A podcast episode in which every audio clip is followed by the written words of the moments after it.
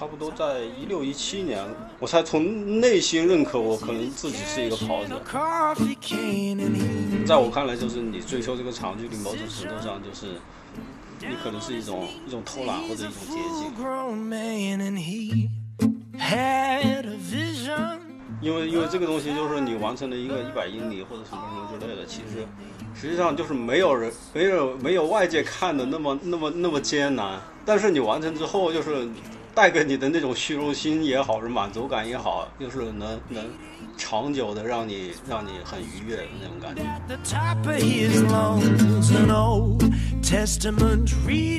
那就是编辑出身嘛，就是做编辑的话，就是你在幕后。其实你掌控一切。你如果什么东西你都现在就是很多的那种自媒体或者什么的，他就是要顺应顺应这些人嘛。一味的顺应你是你是不会有不会不会有任何新的观点和新的这个。我觉得在国内的话，就是很多时候就是我们只是把体育看作一个工具。你像什么时候哪一天什么体育就就像什么绘画。像什么雕塑，像什么音乐一样，能成为一个人家一个终极追求的东西，我觉得我们才算就是慢慢的接近了它的本质了。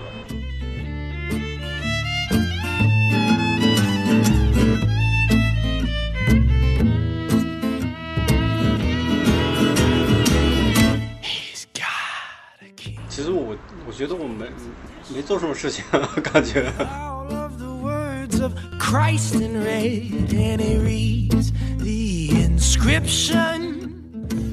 Hello，大家好，我是深交。Hello，大家好，我是园子。欢迎大家收听第一期越 talk 越野的越野 talk。我们请来了第一期的嘉宾。对我们首先欢迎隆重的欢迎我们今天的算是我们首期第一期嘉宾，就是重力动的联合创始人燕一。燕一老师介绍一下自己吧。对，大家好，我叫燕一，非常荣幸能参加首期的咱们的这个节目。哎，您您您是要今年要跑 UTMB 吗？对我报名了，然后我其实是去年没有中签，然后有一个 double，再加上我跑过之前一年的那个高力贡百 UTMB，所以我是可以就是直通的等于。那这个现在也不太一定了吧？我觉得我比较悲观吧，我觉得基本上可能性不大。我觉得他从他们的那个。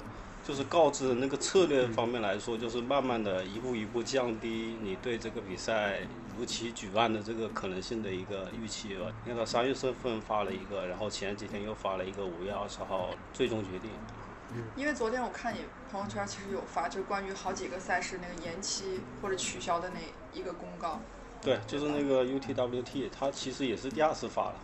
第一次是那个高丽贡和那个 UTMF 那个系列。然后这一次又有西部一百啊，然后就是劳尔维多那些，慢慢的都在取消或者延期。哎，你觉你觉得这个这个疫情对越野赛，啊，对马拉松肯定是，对城市马拉松肯定影响很大嘛？你觉得对越野赛的影响会像城市马拉松那么大吗？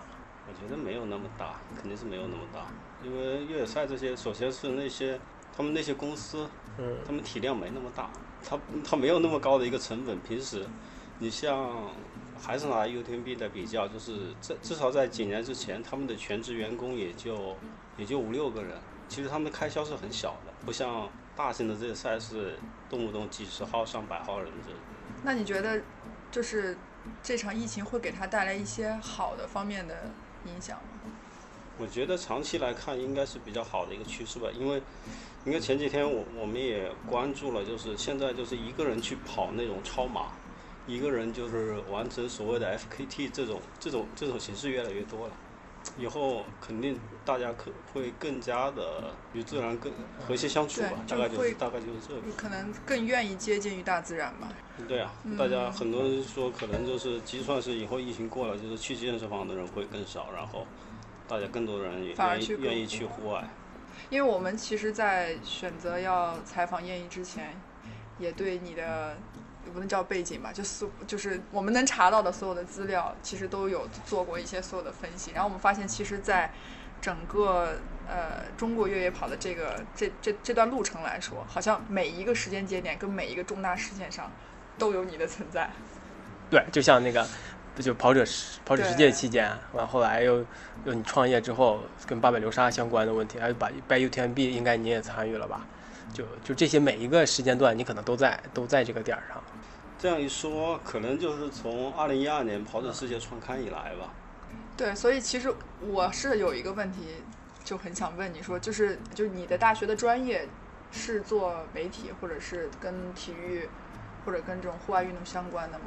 我大学学的是中文，然后中文上面有方向，然后我选的新闻，所以算是比较比较对口吧。对，啊，我是零三年大学毕业的，然后大概两年多的时间，在一个长沙一个。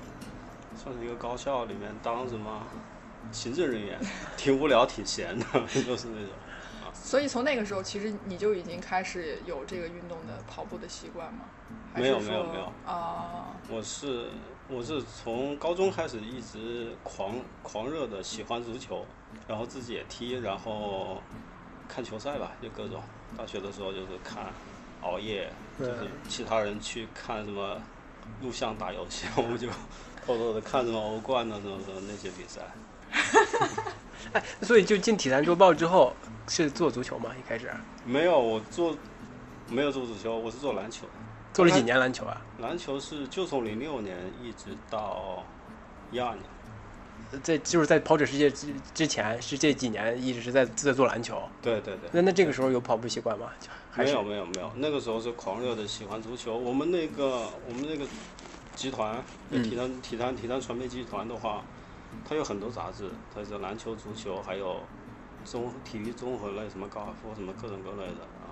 我虽然做的是篮球杂志，但是我经常是跟着那帮足球足球足球周刊的那帮人一起一起参加比赛，一起跟什么体坛那会儿有一个足球队是专门每年跟那个围棋队，就是古力啊、长浩他们一起每年踢一场，还有就是各种各样什么各种邀请赛什么，还跟什么高峰啊什么什么之类的，这这帮人都都踢过，但是输得很惨。那在这期间，你有想过从篮球转到比如说做做足球吗？有人有有非常多的人来来那个邀请你。对对对，不是，反正都在一起嘛。其实转对我们来说也不是非常难的事，但是我就发现，就是我有一段时间就是看足看球吧，就是我自己自己想看的时候，我会我会看得非常非常过瘾，也是熬夜嘛。但是我看那帮做足球的那帮同事，他们就很很惨，他们他们会把自己的爱好就变成工作，然后那种状态就是，那时候我想的话是我我是。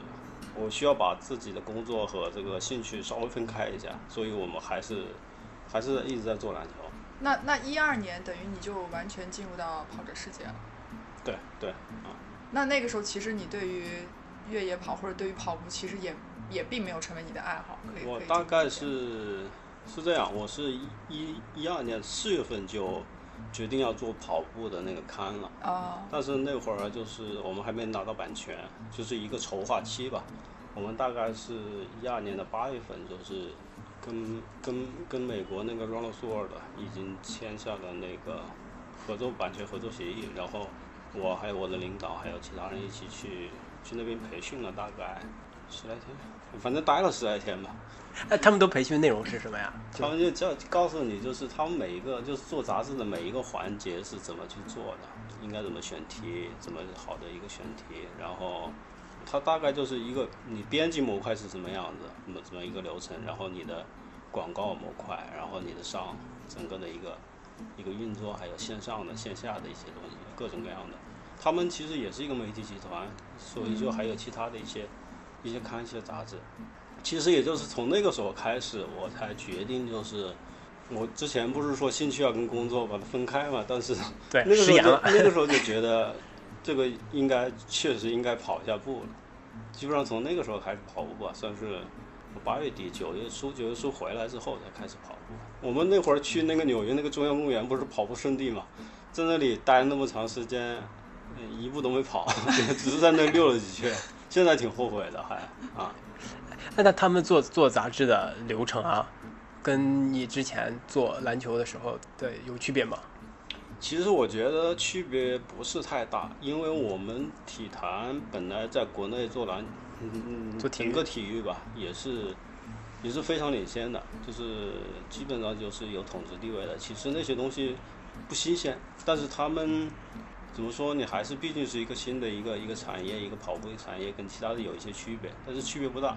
对我们来说，也算是驾轻就熟吧。所以就是就是做篮球的经验可以基本上可以移植到做跑步这上面。对对，我我记得当初那个他们的那个总编叫什么来着？大卫威利吧？啊，现在也现在好像也没在。他就问了我们，他说：“你们、你们、你们，他首先问你们跑步吗？”我说：“我们、我们、我们其实不跑。”然后他说：“这不要紧。”但是接下来这个问题就是你们、你们有没有这个做媒体的这个经验？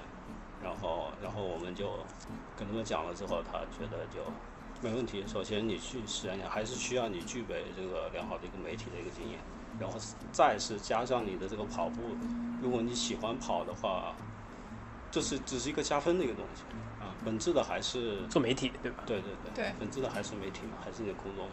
所以在那个时候，你对自己的定位是一个怎么说，很严格意义上的一个媒体人吗？对，肯定是。那现在呢？现在 现在媒体也不是一件多么荣耀的事情，虽然虽然自己觉得是，但是也不会也没必要强调吧，我觉得。那你当时为什么就是会选择离开跑者世界？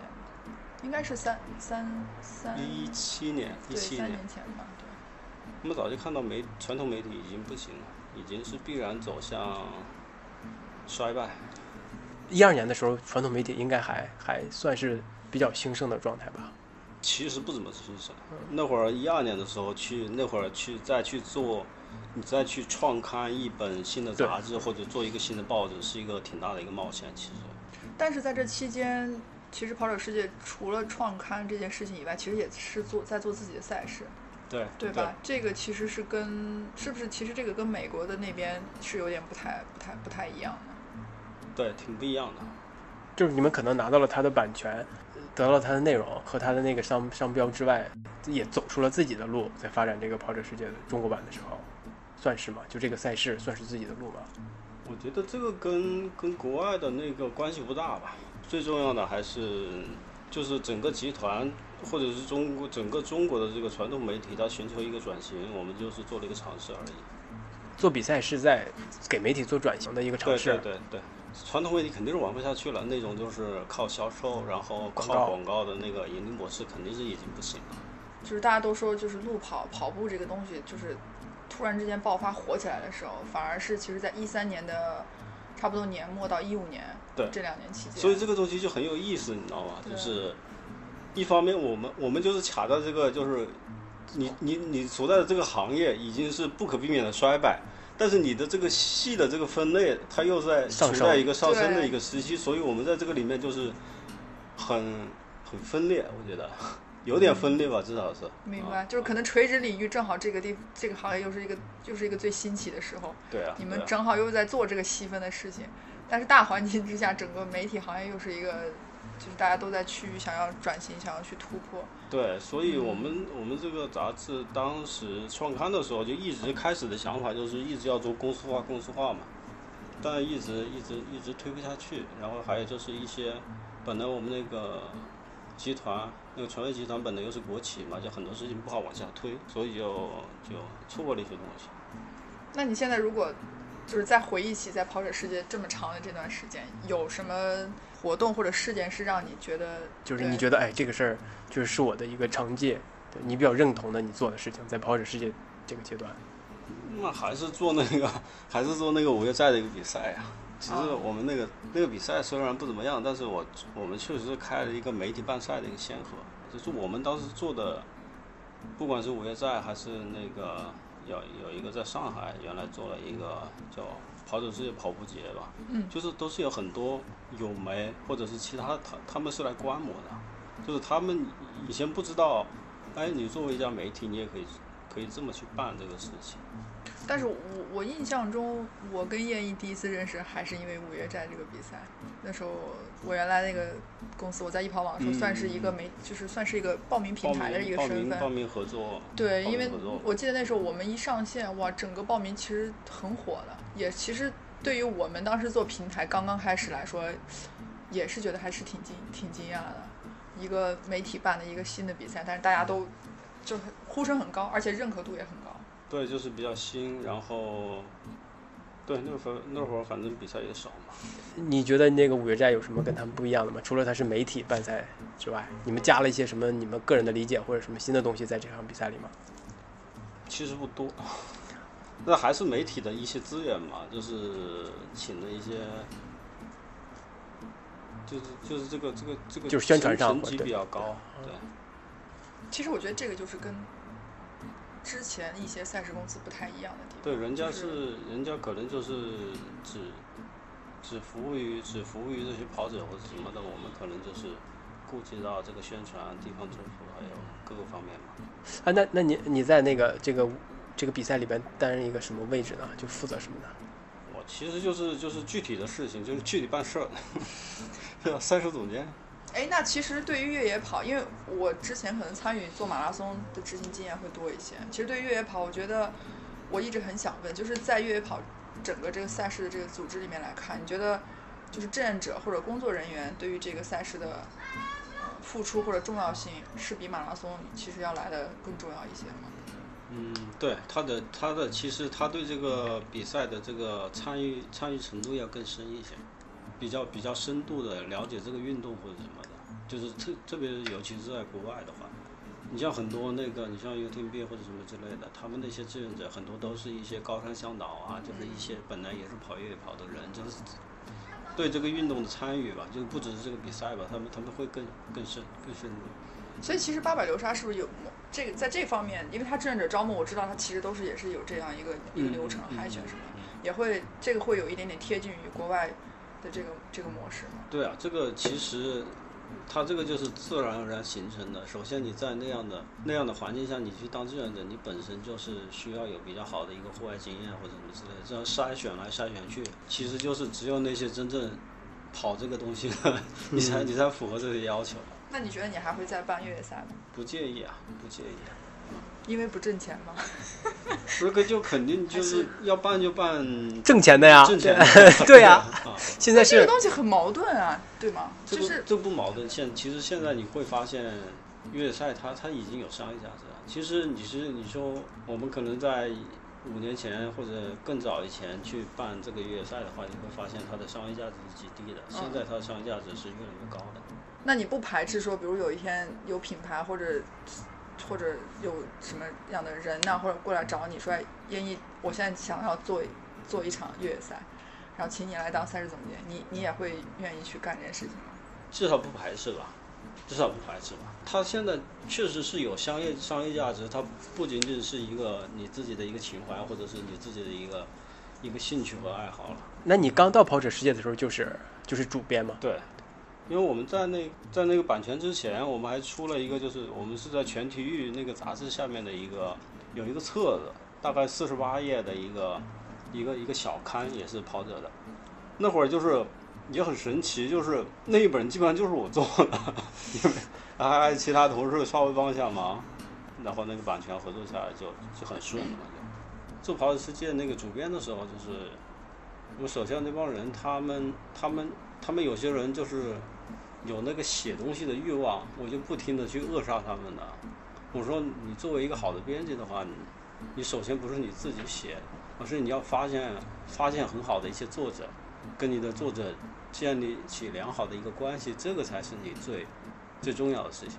然后你把这些东西做好之后，你有空的时候，你你再去写点东西是可以的。作为编辑的话，我见过好多写的写的好的。写的挺烂的，也也挺多的，就是就是你自己来写的话，你烂肯定也烂不过那个最烂的。你好，你也比不上人家，也比不上。对，这个这个这个区别就是你是你在这这一帮人里面，你是中等偏上还是中等偏下，就是这么一个就是这么一个区别。其实对我来说，其实就没什么感觉。他是一个一个人组织者和筹划者的感觉，就是你的一些一些一些主意或者是一些策划的一些能力吧。其实我觉得做跑者世界的话。那会儿就是我们说说说稍微遗憾一点的事情，就是其实我们并没有把这个跑者世界的内容做得有多扎实或或者多好。我觉得这个东西有多方面，首先就是我那会儿跟我们编辑们说，就是，嗯，你不知道这个以前体坛有多牛逼，有有多好，就是一个东西好与坏，就是一个行业好与坏，其实就是你看，你看这些人就好了。嗯，就是如果就是你这个行业，就是从其他行业的那些精英的人都往这个里面扎，你这个行业肯定就是一个往上走，就是一个一个非常有有有前途，就前景非常好的。然后就是你发现这个行业的这个牛人都纷纷的离开了，干其他的事情去了，这个行业就是马上就要衰败了。我们其实那会儿做那个跑跑车世界杂志的时候。其实基本上，二零零八年奥运会以后，就是很多体育做原来做体育的一些体育人什么的，他们他们都，他们都慢慢的离开了这个行业，去做财经啊，去做什么社会新闻啊，去做什么其他的事情去了。你就发现，就是整个这个行业就是往再往下走了。就是我那会儿就跟我们的那些编辑说，就是，嗯，你现在能做到这个编辑，不是因为多优秀或者什么的，是因为我们那些曾经那些优秀的人他们都走了。对。啊。我也知道，就是原来在体坛，就是那帮那帮牛人都走了，我才能就是怎么样怎么样怎么样怎么样。那你在就是离开跑者世界之后，紧接着就进入到了一个就是你当时去的那个创业的那个公司吗？还是说你经历过了一段比如说稍微自由职业的时间之后，然后才去？没有没有，直接直接就去了无缝衔接。无缝衔接的。那是你就还在那个跑者世界的时候就在筹划这个项目了吗？对。当时反正就是当时的心态就是，嗯，比较比较比较急切的，就觉得这个媒传统媒体实在是做不下去了。与其被被别人踢出来，或者是让人家觉得你赖在那个地方不走，你不如你你主动主动主动权在自己手。对对。如果再继续下去，可能会再走下坡路。就我个人的发展，还是和职业的发展，可能都会走下坡路。所以我要再尝试一个新的转型，是有这种想法吗？对，可以这么说。其实，其实那个你待在那里也挺，就是你如果是如果没有什么没有什么太多想法，或者是没有什么那个，就是待着挺好的。我的理解啊，我觉得可能你的想法是觉得你不太想要安于现状，这样去。去像你说的，就是待着其实也没有问题。可能你也有一些更高的追求，更想去尝试一些别的一些想一些。对对对。呃，你是带着一个什么目的来做易道这个事情的？你当时就肯定想做一些事情吧？对，肯定就是在看到这个产业在一个一个向上的一个向上发展。反过来想的话，其实想，其实想，当时想也没想得非常清楚啊。就是边做边想呗，也是对对对对。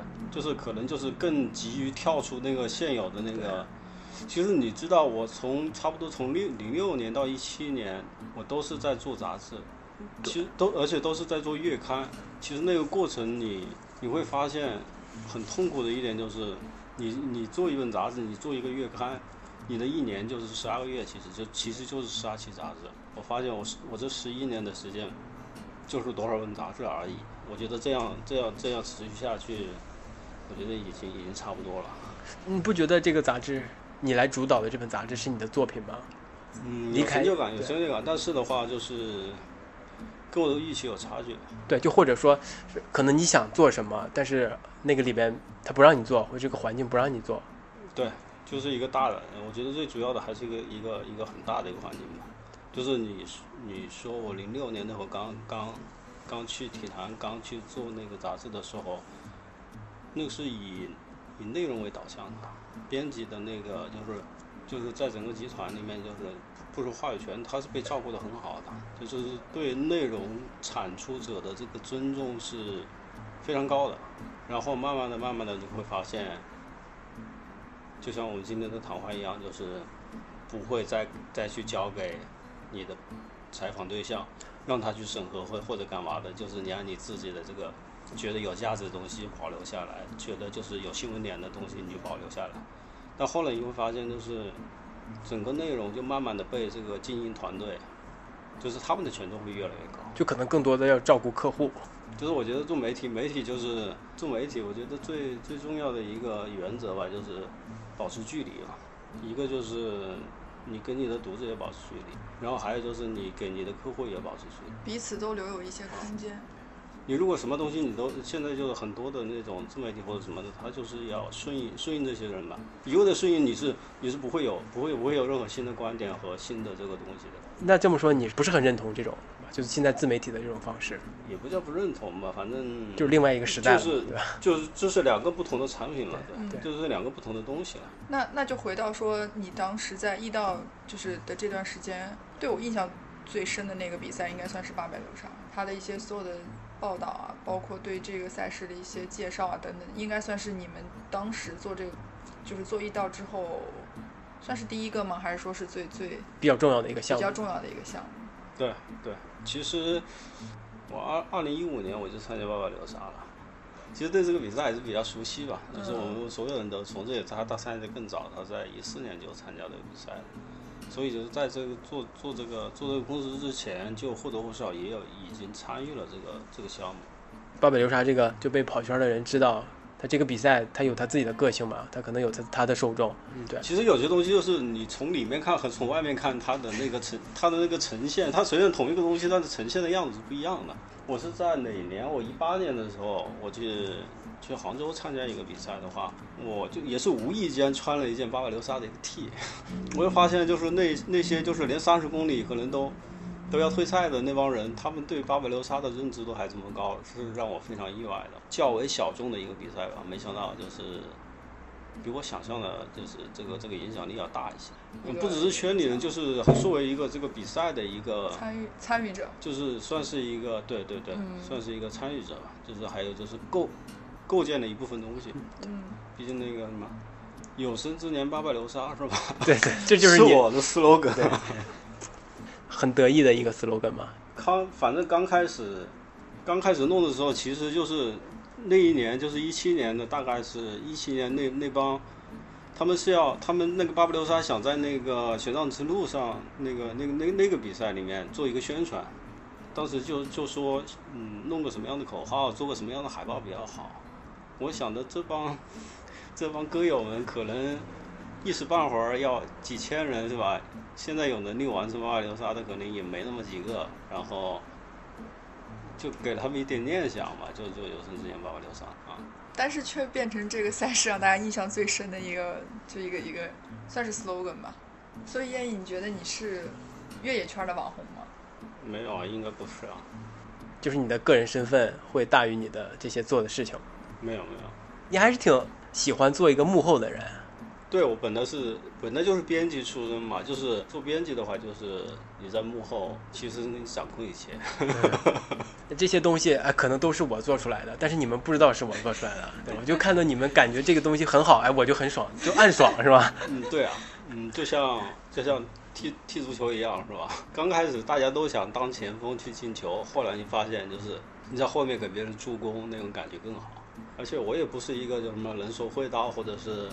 是，你看在台上你也见过我什么样。首先我在前台的表现我不会很好，然后我自己也没有太多的那个内内驱力吧，就是也没想着在在前台或者干嘛什么的。嗯。那你其实在，那就等于后来你就离开了易道嘛，然后也是无缝衔接就到了重力洞。没有没有，也是中中间是休有有。对，这个这个需要需要休息一下。你通过在易到这段时间，然后到现在在就是又在重力动，其实是两段创业的经历吧，算是。嗯嗯。你对于创业这件事情有什么样的改观吗？因为因为我不太清楚说，就是你在易道之前做的工作的内容，跟现在在重力动做的内容是不是有一些相似，或有一些不同的地方？其实都都挺小，小的话就是就是区分起来就比较难，就是什么事情都什么事情都干嘛。那么在一到这段时间，你在创业上有没有收获什么经验呢？我觉得也没什么，没什么新鲜的。太阳底下无新鲜事，其实只不过是你自己亲自去印证了别人一些一些众人皆知的一些道理而已。例如呢？什么众人皆知的道理？就是创业，首先得选对人，最重要的，这是最重要的啊，这是第一。然后再是什么？你就不能凭自己的这个兴趣或者爱好，还有你去做一些事情。你这个东西，你你前期就是你就是你做一件事情，你眼前你看不到，眼前看不到这个行动，就中期你没有没有战略，你远期你没有没有目标，这个就不行嘛，就是不行。就是你如果有一个比较坚定的一个目标或者一个方向，你就我每天就朝那个方向努一点点力，我总是在进步嘛，给他的啊。但是就是在这条路上的过程当中，就是你现实中想象中的这个样子，跟实际，比如说这个公司在这个发展过程中，其实是是有很多不一样的地方的，对吧？就在你在你肯定不一样，肯定不一样。你想的想的太美了，一些都 可能达不到呗，就是。对。对，反正就是你之前很多想都没想过的事情，就怎么就发生了呢？是吧？可能之前之前的环境也相对比较简单嘛。其实你说跑者世界那一段，我觉得就是开拓了很多东西，但是我是更多的时间、更多的媒体培训或者什么一些基础，可能都是在原来就是原来就是刚进来那几年打好的一些打好的打打下的一些东西吧。最开始那几年的在你身上打的烙印，在现在也继续影响着你做事情的方式呗。肯定的，肯定的。那刚才你说刚刚开始做易道这个这个项目的时候，你不是特别清楚要干什么，就是边做边想，边想边做。那你离开易道之后，这个问题想清楚了吗？嗯，对啊，你至少这个就是做个东西，你你你要有，你要做做公司，你不是不是凭一腔热血，不是就是你的理想要完完完成你的一个理想，或者是干干什么的，你至少。首先，做公司你得你得挣钱啊，这是这是最最最最最最基本的一个东西。要活下来。对你活下你活不下来，你谈什么根本就不需要谈。你不是开的，就是我扩大我的影响力我就够了。你的影响力你需要转化，你需要转化成转化成别人的购买力，你有收入啊，就就这就啊，这个比较清晰吧，对。但具体想干什么呢？就是这个肯定是得到的一个经验嘛。当时就是在在跑步或者是户外这个产业里面，就是有有有自己一席之地，有公司的一席之地。那其实现在应该是，就是像你之前说的，你已经把爱好跟工作或者生活其实是已经融融在一起了。对啊，就这样上传了。那那它会影响你对这个件事情的爱吗？还是更爱了，或者是更不爱了？我觉得很多时候，我其实你像你像跑步的话，我没有别人看上去就是表现出来的，就是内心的话可能没有没有没有表现的那么那么那么喜欢或者是怎么样怎么样啊。但实际上就是我觉得这这肯定就会已经成为我长期的一个习惯，习惯也好什么也好，我肯定这这个这个运动这个这个爱好肯定会持续下去。不会不会像别人那样非常浓烈或者什么之类的，但是是比较稳定吧。我差不多在一六一七年，我才从内心认可我可能自己是一个跑者。因为在这之前的话，我虽然也跑步，虽然也跑了不少的比赛或者什么之类的，但我觉得嗯，仅仅刚开始肯定是因为工作的需要，后来也只是为了保持这么一个保持这么一个状态而已。我现在可能是反倒变得少，越来越越来越喜欢一点嘛。可是那一六，你说一六一七年你才觉得你是一个就真正意义上的跑者，是因为参加赛事的场次多了吗？一件事情做久了之后，你你就形成习惯了，你不觉得它不觉得它很难受，不觉得讨厌，然后有时候甚至会觉得，哎，我有一段时间没跑了，就有点有点不太舒服。你觉得你认可了你是一个跑者？就会更体会到一些新的乐趣，就是在跑步方面是稍微有一点点追求了吧。那你现在阶段的目标是什么呀？成绩马拉松得近三小时，近三小时。那 距离呢？哎，你对距离这个东西，可能一百英里、三百三十公里，还有更长的，你这个有？这个倒是，嗯，这个肯定是这个这个这个越野跑这个距离的这个东西肯定是要，肯定是可以去玩了，而且是比较有兴趣的。但实际上，这个东西就是，在我看来，就是你追求这个长距离，某种程度上就是，你可能是一种一种偷懒或者一种捷径。因为因为这个东西就是你完成了一个一百英里或者什么什么之类的，其实实际上就是没有人没有没有外界看的那么那么那么艰难。但是你完成之后，就是带给你的那种虚荣心也好，是满足感也好，就是能能长久的让你让你很愉悦的那种感觉。你四十个小时完成一场一百英里，其实没有什么值得值得吹嘘的，或者什么，也没有想象的那么厉害。对啊，确实啊，至少我是这么认为的。就是就是就是你你把这个东西放到公众公众层面上去去那个那个，人家会觉得哇你好厉害怎么怎么样？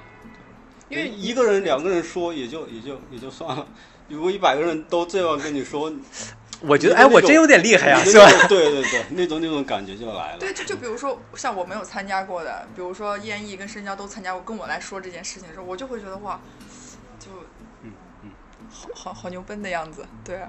是啊，是，对啊，所以所以有时候我反省一下，就是，其实你就是满足一下你的虚荣心。那你刚才说，你觉得这个长距离是有的玩的，那这个玩有的玩的点在哪儿呢？就是你这这段时间你可以专注于专注于就是专专注于这这么一件事情。其实你你你想一个东西，什么一百英里也好，四百公里也好，你你不需要想太多，你想太多，你这个东西你就完蛋了。我就想着我当下我这一步怎么跑。然后就是我怎么到达下一个补给点就就可以了。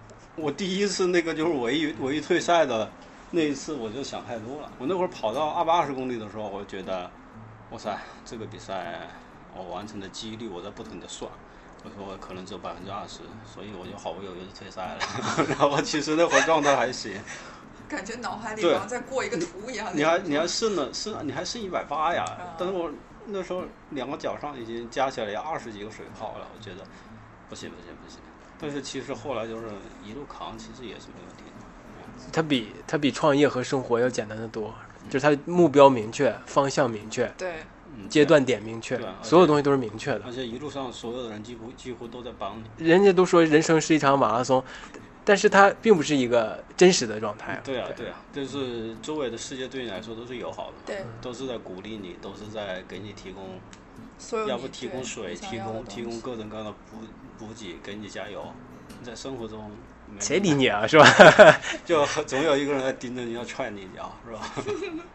其实我最开始参加比赛就是，我不是一个训练非常自律的人。所以我需要一一场比赛，就是两个月、三个月月的一一一个比赛作为目标，就是我首先得完成这个比赛，所以我才会去才会去训练，才会平常去去养成这个好的一个练习惯。所以我就我就强强迫自己跑马拉松的一个一个一个原因，我觉得马拉松这个是一个非常非常好量化的一个一个东西。就是你练成什么样子，你就跑成什么样子。你不可能有超常发挥，你只有可能跑得更不好。对，是这样啊，没错。所以，所以我现在就是强有曾经有一段时间，我就是嗯不想跑马拉松，不跑马拉松，发现发现这样不行。你如果不跑马拉松比赛的话，你不会不会好好的平常去训练或者干嘛的。所以你要定下一个马拉松的目标，就是。能让能让你的跑步变得更规律，就是参加赛事对于你来说，反而是一个促使你去自律化的这种训练或者运动的一个一个一个阶段性的目标，对吗？对对对，对。现在可能还有更多各样的，就是可能别人那个长距离完成不了啊，要要要要要我陪着或者一起去跑啊，就这种各种各样之类的。那其其实你远比你想象的更有行动力和自律。那我们现在聊一聊你现在正干的这件事情。你现在在干这个重力动，就对重力动，就这个项目的最终目的应该是什么呢？我们我们我们现在的 slogan 是相信科学运动，这个有点大，这就是一个愿景或者是一个一个大的吧。现在稍微改了一下，可能就是运动姿势纠正嘛，这个就具体一些了。我们现在做的事情就是大家会比较知道的比较比较比较清楚，然后就是。简单来说，就是首先是这是一个 app。你觉得你现在做的这个重力动，除了小程，除了它是个 app，它也会做小程序之外，其实它也有一部分的媒体的这个属性，也是承载媒体属性的，对不对？对，肯定的，肯定的。我们都是都是媒体，都是媒体出身的，肯定是知道这个属性的一个一些作用和好处，肯定需要需要适当的保持。其实它就是连接这个。高水平的这个运动者，就是一些教练、一些一些冠军、一些明星什么的，他能去指导一些就是喜欢运动的人。他是有一个工具，就是一个线上的工具，就是通过通过你向你发送一段求教视频，我们我们所谓的专家可以在上面，就是可以在那个视频上面直接做编辑，来回复你，告诉你这个你这个你的这个跑步的姿势啊，或者运动的姿势有有一些什么样的问题，就是给一些合理化的一些建议。然后这这是这是第一阶段嘛，就是接下来的话就还会有一个 AI 的一个动作识别的一个整个一个系统，就是进到这个里面来，然后就是可以 AI 来识别，加上专家的一些东西，就是就是一个人机结合的一个对你的一个一个检测也好，一个纠正也好，还有一个互动也好。那你会不会因为做这个 app 的原因，你除了越野跑之外，还要再去广泛涉猎到其他的运动当中？你像现在。以后什么滑雪啊，什么可能甚至攀登，可以都可以尝试一下嘛。哎，那你对这件事情热情点在哪儿呢？这东西怎么怎么来说，也是为为为这个运动人口做增量的嘛。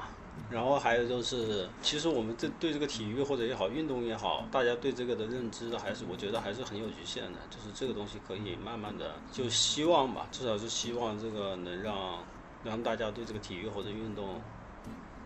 这个东西就是从本质上有一个改观吧。学生为什么要体育？体育它是能锻炼好身体，然后就是能让你更好的去学习。那最终落脚点还是学习，这个体育只是一个工具。其实我觉得这个认知完全是，完全是完全是有问题的。因为在国外的话，你体育好的话，你就是可以进大学啊。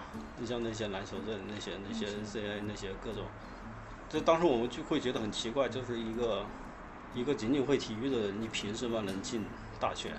我们就会觉得，但是实际上，像体育就是体育好的人，他体育玩的好的人，他不仅仅是他的心智也是也肯定是非常非常非常强大的。只是在在就是，我觉得在国内的话，就是很多时候就是我们只是把体育看作一个工具。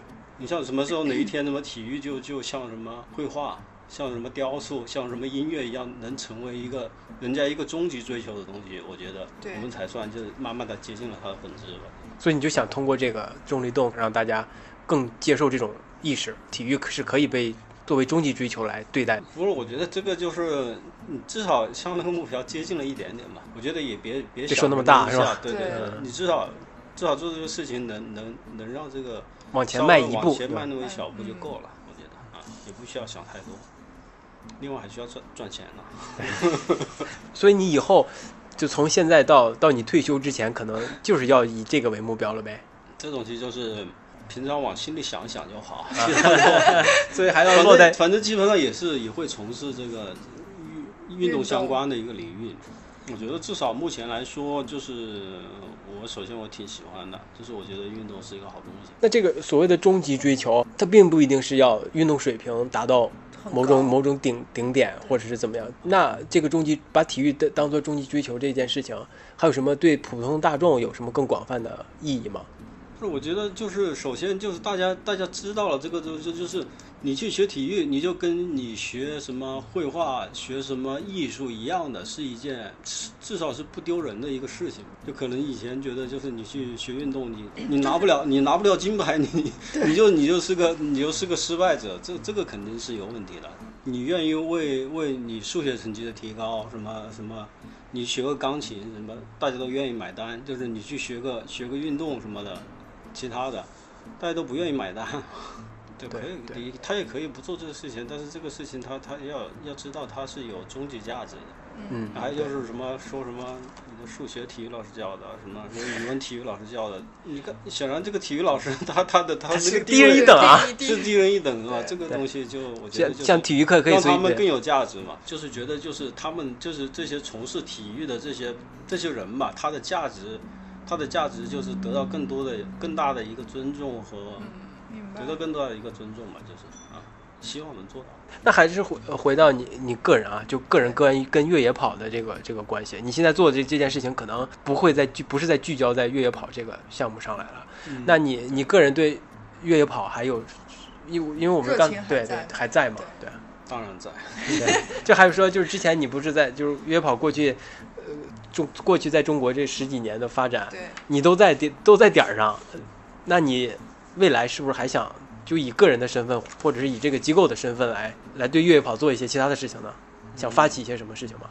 对，呃，你想，你像越野跑，它这个运动不止在国内的话，它它发展这么快，它其实这几年在国外它的发展速度也是很快。对。你像这个这个运动，你像我觉得它未来肯定是它的目标肯定是要入奥或者干嘛的啊。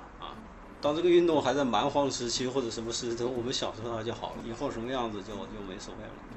就是你还是有对越野跑有有一些自己的自我使命感在上面。对，除除了除了一些你个人成绩或者是个人体验的之外，你还想对这个这项运动有什么个人的追求？我还想还想做个什么中国越野跑十年之类的一个一个选题，就是具体以后是什么样的一个呈现，现在还不知道呢。可能是纪录片，可能是可能是很多的一个系列文章什么之类的啊啊。现在有这个想法，但是。但是想想，就是这个工程还挺浩大的，就希望能有有能有一些支持。这只是我的想法，也也也有可能别人不一样。还有一个可能会有有一些冒犯你的问题，就是大家介绍你的时候，可能还会加上你是前跑者世界的主编，你会对这件事情在意吗？不在意，这有什么好在意的？我觉得挺好的呀。我觉得首先这个东西是很客观的。嗯。然后就是我不管觉得有没有冒犯，或者是没有有没有冒犯，或者没有被冒犯，这个东西就是大家的认知吧。其实我觉得这这没什么，这这很正常嘛。就是你要牛逼的话，你就把把现在的事情做好，人家就会忘了以前的吧。这个这个这个，我做跑者世界这个也是我挺荣耀的一件事情啊。你不知道在国外跑者世界有多牛逼吗？是 是是是是，在中国也狠啊。昨天我们俩还在聊，真的觉得就是 Runners World 这个跑者世界这个真的做的。我很喜，我非常喜欢那美版的那跑者世界，非常厉害，人家非常厉害。人家做了多少年？他他其实他美版的话，他是首先他的版权卖到了差不多全球二十个国家，还有就是他整个在美国，他每年有评一个杂志奖，就是美国所有的杂志哦，不仅仅是体育杂志。他是他也获过几次奖的。这个杂志他们他们在在美国，他在所有体育杂志里面，你不说前三，那前五肯定是没问题的。所以他的这个影响力是非常大的。就在一到那段时间，你会后悔离开跑者世界吗？也不能叫后悔，就会觉得说我会不会再再再待一待，然后再再再出来创业这样。因为其实你在你出来创业的那个时间段来说，对，已经已经是过了。出来太晚了，要不就要不就要不就要不就待那里，要不就早点。这这没这这没什么，这个你自己的选择，你对你自己的选择负责任，这没什么好没什么好好后悔的。你应该不会后悔自己选择创创业这件事情吧？这反正自己选的嘛，自己选择你就自己自己走吧。我我觉得其实在我在我印象中，叶毅对于我来说，我觉得他是一个越野圈的网红。最起码我知道很多东西是从你身上知道的。以前的还是以前的平台有一些有一些什么加持，有一些加持啊。其实我我觉得我没没做什么事情，感觉。那你觉得你是大咖吗？如果换一个词来说来问的话，应该不算，应该不算吧。以上就是本期越野 Talk 的全部内容，感谢大家的收听，我们下期再见。谢谢大家，我们下期再见，拜拜。欢迎大家关注订阅越野 Talk 的微信公众号、微博以及喜马拉雅频道，收听我们的节目。本期节目我们给大家推荐的音乐呢，是来自 Parker Millsap 的 Old Time Religion。啊，他是一位来自美国的乡村音乐歌手。